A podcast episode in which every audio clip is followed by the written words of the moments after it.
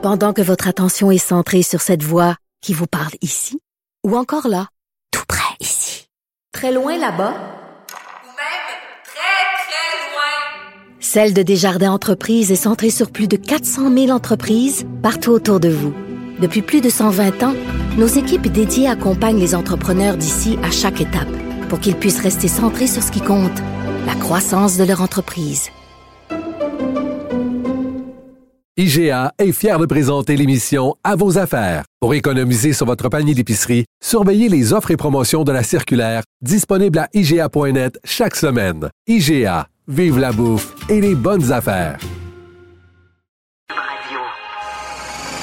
Il nage avec les mots des politiciens comme un poisson dans l'eau. Mario Dumont. Pour savoir et comprendre. Cube Radio.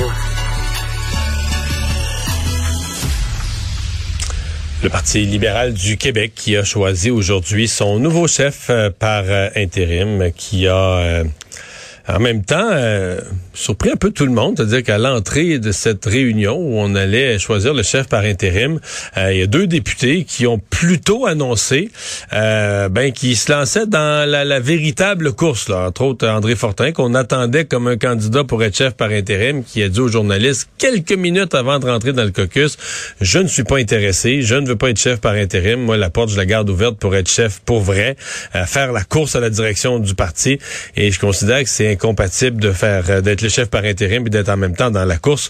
On discute de tout ça avec quelqu'un qui connaît bien ce parti, Pierre Arcan, ex-député, ex-chef par intérim d'ailleurs du Parti libéral du Québec pendant une, assez longue période. Monsieur Arcan, bonjour. Bonjour, Monsieur Dumont. Euh, bon, quelques jours après le départ de Mme Anglade, avez-vous l'impression que le caucus, le parti, retombe lentement sur, sur ses pattes? Tout à fait. Euh, il est clair qu'il semble y avoir une certaine fébrilité là pour la suite des choses. Je pense que c'est une bonne nouvelle pour le parti. Puis euh, déjà, il semble qu'il y a il y a déjà des gens pas mal intéressés. Alors, euh, je pense que c'est de bon augure pour la suite des choses. moi, la seule chose que j'espère, c'est que quand le parti va décider de préparer la course au leadership, je comprends qu'on doit mettre un certain nombre de, balises euh, sur le plan financier et ainsi de suite, mais j'espère que tout ça ne sera pas trop contraignant pour qu'on ait euh, une vraie course. Vous voulez dire le nombre de membres, le, nombre de ah. membres de signatures, le montant d'argent, qu'on ne mette pas une barrière trop haute.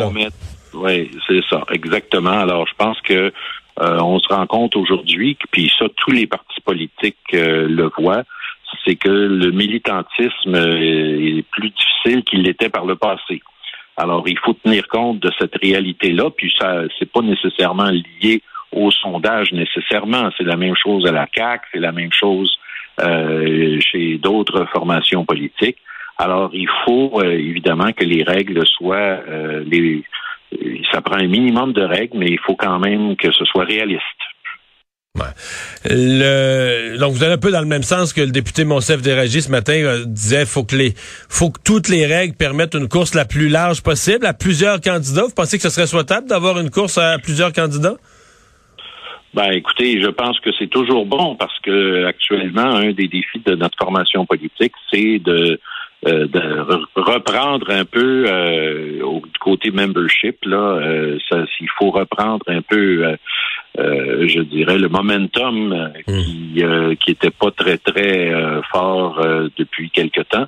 Et donc il faut absolument, il faut absolument que plus on va avoir de joueurs, plus il va y avoir des équipes qui vont essayer de, de, de, rencontrer des militants un peu partout, de, de, rencontrer de nouveaux joueurs. Je pense que ça va être euh, ça va être quelque chose qui va être bénéfique pour le parti. Là, aujourd'hui, on a eu euh, André Fortin et Monsef Déragi, deux députés du caucus qui ont manifesté un intérêt. Ils n'ont pas annoncé leur candidature, soyons précis. ont gardé la porte largement ouverte, mais sans se commettre. Euh, Est-ce que vous pensez que Pierre Moreau, là, votre ex-collègue, devrait faire le saut dans la course? Souhaitez-vous le voir dans la mêlée? C'est sa décision. Euh, écoutez, moi, euh, Pierre Moreau est une bonne candidature. Moi-même, je l'avais appuyé en 2013 euh, pour le leadership du Parti libéral. Alors, est-ce qu'il est trop vieux maintenant? Ben, moi, je trouve qu'au Québec, vous comprenez, moi, j'ai un certain âge, et vous comprenez qu'au Québec, je trouve qu'on fait bien de l'âgisme. Quand je vois le président des États-Unis qui est rendu à 80, là, je trouve qu'on met, on, on quand quelqu'un a 64 ou 65 puis qu'on dit qu'il commence à être trop vieux, là, à un moment Ben, donné, en fait, en fait, euh, ce que j'ai entendu, euh, en tout cas dans le cas de Pierre Moreau, c'est que là, on additionne, on se dit, bon, là, la prochaine élection, c'est une élection de transition pour le Parti libéral, ou dans un monde idéal, faut rejeter des bonnes bases, gagner un certain nombre de comtés francophones. Puis là, ben, ça nous mène à, la- la- mettons, un, un plan sur huit ans pour prendre le pouvoir. Fait que là, on dit à 64, on additionne 8, il est rendu à 72. Bien, il y a des gens en excellente santé à, à 72 ans, mais c'est quand même une question, là. Oui, oui, je comprends qu'on pose la question, puis c'est correct de la poser. Mais la question qu'il faut euh, qu'il faut toujours se poser, c'est euh, est-ce que la personne est, est en forme? Bon, je pense que vous pouvez euh, être en forme pas mal longtemps maintenant. Alors, moi, j'ai j'ai 70 ans et puis je suis en forme. Puis, vous savez, j'ai j'ai pas de problème de ce côté-là. Alors, moi, je, je peux simplement vous dire que c'est pas pour moi euh, la question critère. de l'âge. Tant que la personne est en santé, c'est pas problématique. Donc, vous haïriez pas ça le voir sauter dans la mêlée. Ce serait une bonne Ah oui, candidature additionnée. certainement. Ouais. Certainement, ce serait bon euh, avec euh, si André Fortin, Monsef, Pierre Moreau, tout ce monde-là embarque dans une course, je pense que ce serait ce serait très bénéfique pour le parti parce que comme vous le savez sans doute, il y a pas mal de travail à faire. La question délicate, puis euh, pas grand monde qui peut répondre à ça avec autant de, pertinence que vous, parce que vous avez eu les deux pieds dans la situation. Est-ce qu'un chef par intérim peut? Ce matin, André Fortin il a dit c'est incompatible. C'est le mot qu'il a employé. Moi, j'ai dit la même chose en ondes. Euh, Mais est-ce que, selon vous, ça pourrait être compatible avec le fait, en cours de route, que le chef par intérim saute dans la véritable course pour devenir le chef du parti. Est-ce que pour vous, il y aurait des risques pour l'unité du parti, l'unité du caucus? Est-ce que c'est vivable? Ben, c'est-à-dire que c'est vivable. Moi, quand j'étais là, même si les règles du parti ne nous empêchaient pas formellement de se présenter, moi, à l'époque, j'avais sui- suivi un peu la tradition de Jean-Marc Fournier, puis euh, qui avait été chef euh, par intérim en 2013. Et donc, moi, j'avais dit aux députés, écoutez, comptez pas sur moi pour me présenter euh, sur une base permanente et ainsi de suite. Donc, ça, ça avait été fait. Maintenant, on semble euh, avoir changé les règles du jeu, ou en fait pas tellement changé les règles du jeu, disons changé la tradition, je devrais dire. Et euh, là, le parti semble vouloir jouer euh, dans ça. Euh, moi, j'ai pas de problème dans la mesure où il y a quand même un certain nombre de balises là, qui doivent évidemment euh, euh, être euh, à l'intérieur de ça. C'est sûr qu'à partir du moment où vous êtes chef par intérim puis que vous décidez de vous présenter, euh, là, je suis pas au courant encore de tous les détails là, de ce Mais qu'ils je pense que les règles sont pas fixées encore, mais euh, parce que la tradition que vous avez suivie, euh, Jean-Marc Fournier, mais euh, dire, au fédéral, chez les conservateurs, chez les libéraux, euh, dans les autres partis au Québec, au PQ, c'est comme une tradition un peu universelle de tous les partis parce qu'on se dit, ben, tu peux pas être à la fois le chef par intérim qui garde l'unité des troupes, qui garde tout le monde de bonne humeur, qui garde des canaux de co- communication ouverts avec parce que les députés, eux autres, ils choisissent chacun leur camp là euh, pour garder. Ben, vous l'avez vécu là, de l'intérieur. Il me semble que si toi-même tu songes à te présenter le mois prochain, c'est pas une position euh, un petit peu délicate?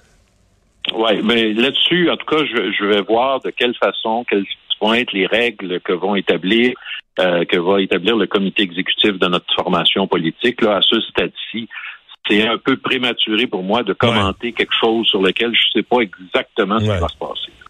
Est-ce que minimalement vous les invitez à la prudence?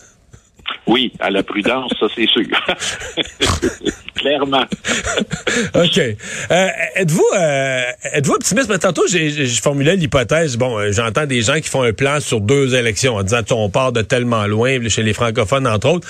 Mais vous, est-ce que est-ce que vous excluez euh, un rebond du Parti libéral si spectaculaire qu'on puisse euh, imaginer être de retour au pouvoir dès 2026?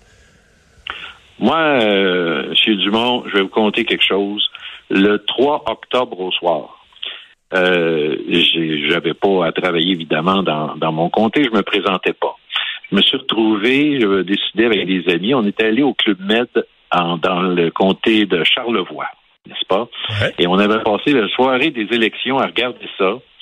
Et euh, parce qu'à l'époque, c'était le temps des couleurs, puis il faisait beau, etc. Si j'ai pas été assailli par euh, 20 personnes, j'ai pas été assailli par une seule. C'était euh, à cette période-ci de l'année, il n'y avait pas beaucoup d'Américains ou d'Européens. C'était vraiment Québécois. des Québécois. Et là, là, tout le monde, tout le monde. Vous savez, M. Arcan, euh, euh, moi, j'ai voté pour la CAQ, mais vous savez, je suis un vrai libéral. Puis moi, je suis un vrai libéral. Puis si je l'ai pas entendu dix fois ou quinze fois, je l'ai pas entendu une fois.